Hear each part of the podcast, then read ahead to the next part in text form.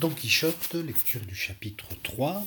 Au cours des deux premiers chapitres, nous avons fait la connaissance du personnage principal du roman, Don Quichotte, un petit noble d'une province espagnole appelée La Manche, qui, abreuvé, fanatique de lecture de romans de chevalerie, décide de devenir lui-même chevalier, à une époque où les chevaliers n'existent pas, n'existent plus, et de partir de son village à l'aventure. Mais peu après sa sortie, il se rend compte qu'il n'a pas été adoubé, il n'a pas été fait chevalier. Et donc c'est là sa première préoccupation. Il a parcouru tout le jour la plaine de Montiel et le voilà arrivé à une auberge qu'il prit pour un château. Chapitre 3 donc, où on raconte de quelle comique manière Don Quichotte se fit armer chevalier. Et donc, préoccupé par cette pensée, il écourta son maigre souper d'auberge. Lorsqu'il eut fini, il appela l'aubergiste, s'enferma avec lui dans l'écurie, se mit à ses genoux et dit Jamais ne me relèverai d'ici, valeureux chevalier, devant que votre courtoisie m'accorde une faveur dont je veux vous prier, laquelle résonnera en votre louange et au profit du genre humain. Voyant son hôte à ses pieds et entendant de tels discours, l'aubergiste le regardait, interdit, sans savoir que faire ni que dire. Il insistait pour qu'il se relève, mais il s'y refusa toujours, jusqu'à ce que l'autre se vit forcé de dire qu'il lui accordait le don qu'il lui demandait. Je n'en attendais pas moins de votre grande magnificence, cher Seigneur. Et ainsi vous dis-je que cette faveur par moi demandée et par votre libéralité à moi octroyée, et que demain, sans faute, vous devrez m'armer chevalier. Et cette nuit sera ma veillée d'armes en la chapelle de votre château, et demain, comme j'ai dit, s'accomplira ce que tant je désire, pour pouvoir, comme il se doit, aller par les quatre parties du monde, cherchant les aventures en faveur de ceux qui ont nécessité, selon la mission de la chevalerie et des chevaliers errants. J'en suis un, moi, que mon désir pousse à de semblables exploits. L'aubergiste, qui on l'a dit était un peu roublard et avait déjà quelques soupçons du défaut de jugement de son hôte, finit de s'en convaincre après avoir entendu de tels discours et pour avoir de quoi rire cette nuit, il choisit de flatter sa lubie. Il lui dit donc que ce qu'il désirait et demandait était très raisonnable, et qu'une telle résolution était propre et naturelle à des chevaliers aussi importants que lui, comme on le voyait et comme sa gaillarde personne le démontrait, et que lui-même, aux ans de sa jeunesse, s'était livré à cet honorable exercice, allant par diverses parties du monde chercher ses aventures sans manquer les perchelaises de Malaga île de Riaran, Compas de Séville, Mercurial de Ségovie, Oliveret de Valence, Rondilla de Grenade, plage de Saint-Lucar, Potre de Cordoue et Gargotte de Tolède. Et autres parties diverses où il avait exercé la légèreté de ses pieds, la subtilité de ses mains, faisant beaucoup de tort, assaillant maintes veuves, défaisant quelques vierges et trompant quelques orphelins, et finalement se donnant à connaître de toutes les cours et tous les tribunaux de presque toute l'Espagne, et que, pour finir, il était venu se réfugier dans ce sien château, où il vivait de son bien et de celui des autres, y accueillant tous les cavaliers errants de quelque qualité et condition qu'ils soient, pour la seule affection qu'il leur portait, et pour qu'ils partagent avec lui leurs biens en salaire de son bon désir. Il lui dit encore que dans son château il n'y avait aucune chapelle où faire la veille d'armes. On l'avait démolie pour la refaire à neuf, mais en cas de nécessité, il savait qu'on pouvait veiller n'importe où.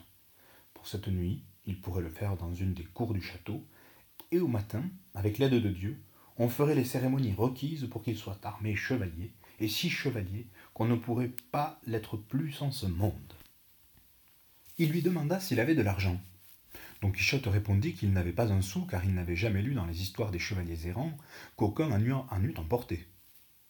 À quoi l'aubergiste répondit qu'il se trompait, car en admettant que ce n'était pas écrit dans les histoires parce que leurs auteurs avaient considéré qu'il n'était pas besoin de mettre par écrit une chose aussi évidente et aussi nécessaire à emporter que de l'argent et des chemises propres, il ne fallait pas pour autant croire qu'il n'en emportait pas, et il devait donc tenir pour sûr et avéré que tous les chevaliers errants, dont tant de livres sont pleins et combles, avaient bon métal en bourse pour ce qui pouvait leur arriver, et qu'ils emportaient également des chemises, et un petit coffret rempli d'onguents pour soigner les blessures qu'ils recevaient, parce qu'il n'y avait pas toujours, par ces champs et déserts où ils, se combattaient et dont ils sortaient blessés, quelqu'un pour les soigner, sauf s'ils avaient pour ami quelque sage enchanteur qui les secourait en l'instant en envoyant par l'air quelques demoiselles ou quelques nains sur un nuage, avec quelques cornues d'eau de telle vertu qu'il suffisait d'en boire une goutte pour qu'aussitôt ils se retrouvent guéris de leurs plaies et blessures, comme s'ils n'avaient jamais eu aucun mal.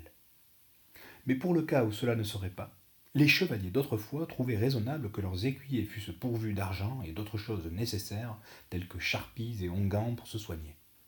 Et s'il arrivait que ces chevaliers n'avaient pas d'écuyer, ce qui était vraiment très rare, ils les portaient eux-mêmes dans des besaces très minces qui se voyaient à peine sur la croupe du cheval, comme quoi c'était chose de grande importance, car en dehors de ce genre de motif, cette affaire de porter besace n'était guère admise parmi les chevaliers errants.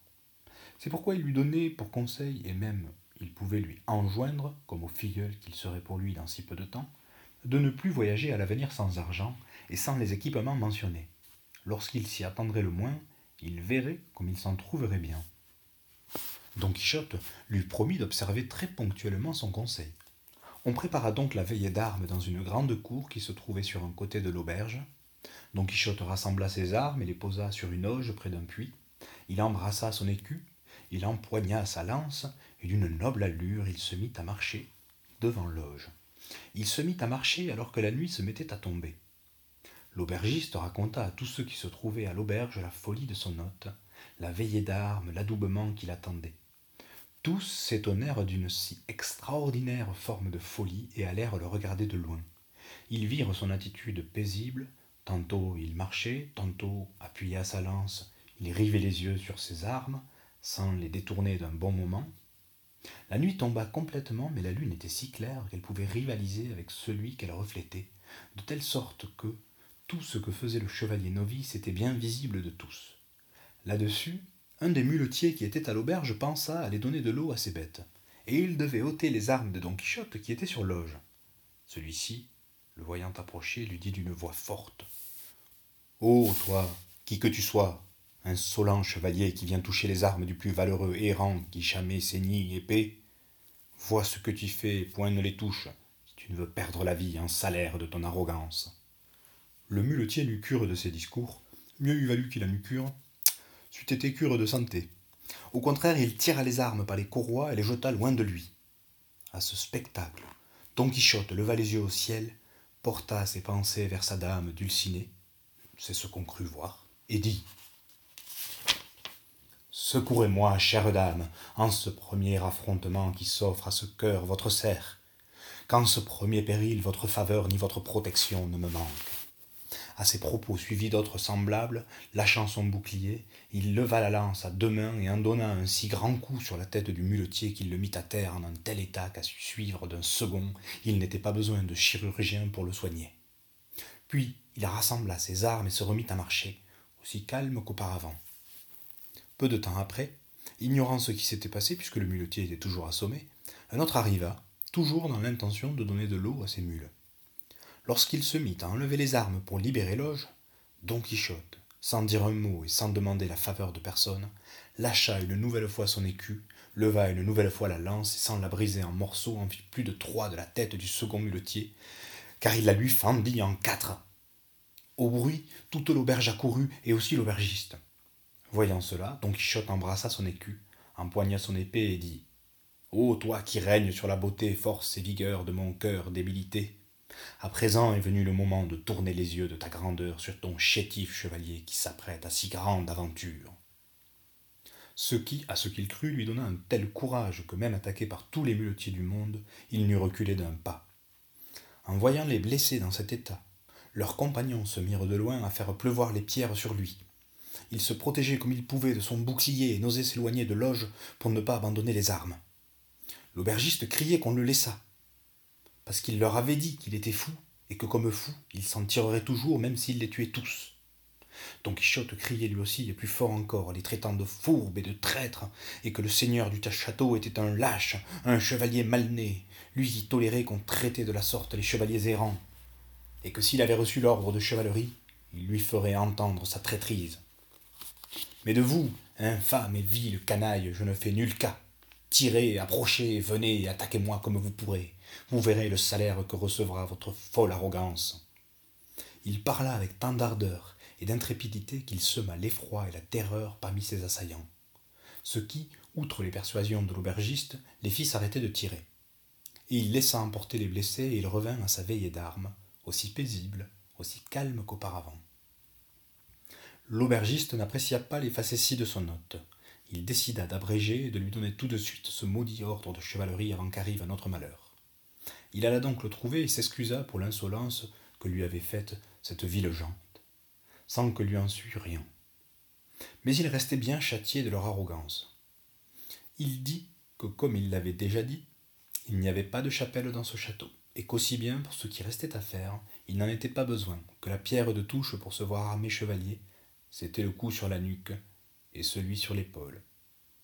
D'après ce qu'il savait du cérémonial de l'ordre, et que cela pouvait se faire au milieu d'un champ, et que Don Quichotte s'était déjà acquitté de ce qui concernait la veillée d'armes qui s'accomplissait en deux heures de veille seulement, à plus forte raison pour lui qui était resté plus de quatre. Don Quichotte crut tout, il était tout prêt à lui obéir, dit-il, qu'il conclut aussi rapidement que possible, car s'il venait être attaqué une autre fois, et qu'il se vit armé chevalier, il ne pensait pas laisser âme qui vive dans le château, excepté celle que son hôte choisirait, qu'il épargnerait par égard pour lui. Averti et inquiet sur ce point, le châtelain apporta aussitôt un livre où il notait la paille et l'orge qu'il donnait au muletier, et accompagné d'un jeune garçon qui portait un bout de chandelle et des deux demoiselles déjà mentionnées, il vint tout près de Don Quichotte, lui ordonna de se mettre à genoux. Et lisant dans son livre d'heures comme si c'était quelque pieuse oraison, au milieu de la lecture, il leva la main, et lui en donna un bon coup sur le cou, et par derrière, avec sa propre épée, il le frappa gaillardement sur l'épaule, continuant toujours à murmurer entre ses dents comme s'il priait. Après quoi, il ordonna à une de ses dames de lui ceindre l'épée, ce qu'elle fit avec autant d'aisance que de jugement, car il lui en fallut beaucoup pour ne pas éclater de rire à chaque point de la cérémonie. Mais ils avaient déjà vu les prouesses du nouveau chevalier, elle tenait le rire en respect. En lui saignant l'épée, la bonne dame dit Dieu vous fasse chevalier bien aventuré, et vous donne bonne aventure en lice. Don Quichotte lui demanda comment elle s'appelait, afin de savoir dorénavant à qui il restait obligé de la faveur reçue, car il pensait lui donner quelque partie de l'honneur qu'il s'acquerrait par la valeur de son bras. Elle répondit avec beaucoup d'humilité qu'elle s'appelait La Tolosa, et qu'elle était la fille d'un ravaudeur natif de Tolède qui vivait aux échoppes de Sancho Bienaya, et que partout où elle se trouverait, elle le servirait et le tiendrait pour son seigneur. Don Quichotte lui répondit de lui faire la grâce, par amour de lui, de prendre désormais le don et de s'appeler Doña Tolosa. Elle le lui promit. Et l'autre lui chaussa l'éperon.